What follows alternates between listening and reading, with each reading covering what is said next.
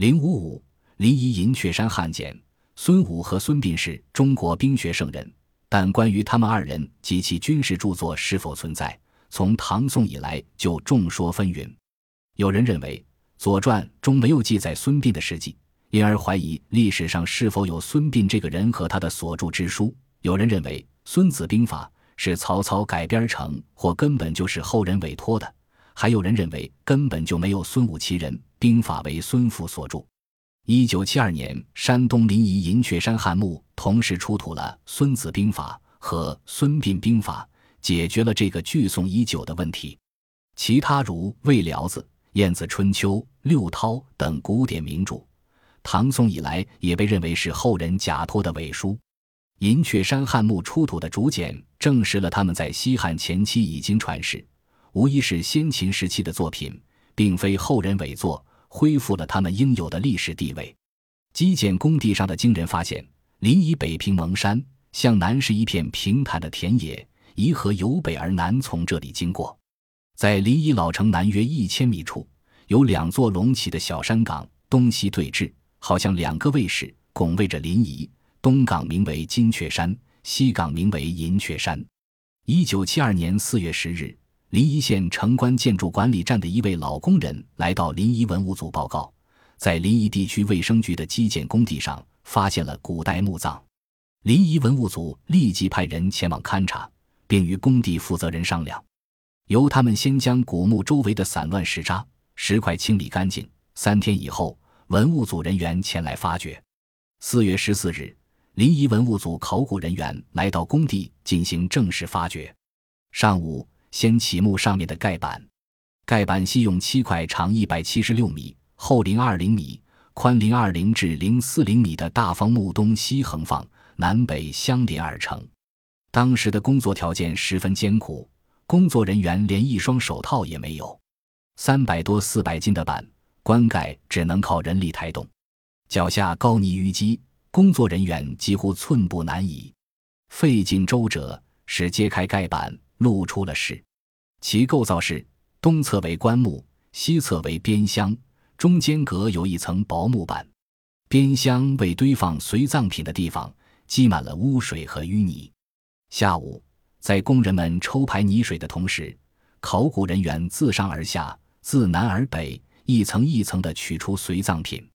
出土的器物有鼎盆壶盘等陶器和杯和壶盘帘帐、物案等漆器。十六点三十分，考古人员发现，在边箱北端有一歪斜的椭圆形木物和在它上面的彩绘筒形，与一堆烂在一起的竹片条粘在一起，无法单独取起，只有先一块取出来，再慢慢清理。取出的时候，将已经腐朽的竹片折断了一部分。当时考古人员还以为这些竹片不过和边箱南端成例子。核桃的篓片是一样的东西折断了也没在意。不久他们又从水中摸出几个铜钱和一个竹片残片发现竹片上似乎有字。于是他们小心的取下一根较长的竹片用清水慢慢的一滴一滴的冲洗上面的淤泥和水锈奇迹出现了。竹片上真的现出了字迹。经辨认发现写的是齐桓公问管子约七个字。考古队员们立刻兴奋起来，意识到有了重大发现，他们马上停工，保护好现场，并迅速向上级做了汇报。十六日，山东省博物馆专家来到现场，与考古队人员继续进行清理边箱的工作。前后两天，从边箱内共出土竹简及残片四千九百多枚。十七日，接着清理棺木。打开棺盖后，发现尸骨已经腐朽散乱，性别难辨。尸骨旁散放有枕木、漆帘、木梳、铜镜等。清理工作当天下午即结束。这个墓被考古专家们称之为“一号墓”。一号墓清理完毕后，考古人员又清理了紧挨着的二号墓。二号墓结构与一号墓相同，意为一衣冠。内西侧为棺木，东侧为边厢。清理工作当天结束，出土竹简三十二枚，内容为公元前一百三十四年西汉的元光元年历谱。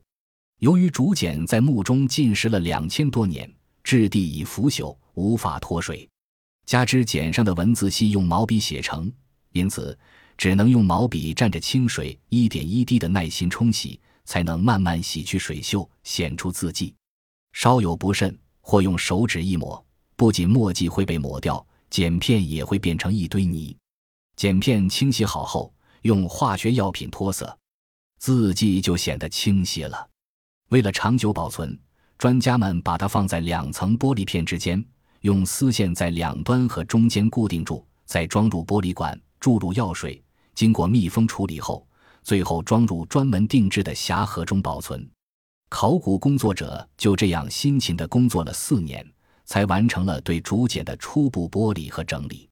整理结果是惊人的，专家们发现这批竹简全部是书简，主要内容为《孙子兵法》。孙膑兵法、六韬、魏辽子、晏子、守法手令十三篇、元光元年历谱等珍贵的先秦古籍和数十篇一书，十分罕见。消息一传出，立即轰动了国内外。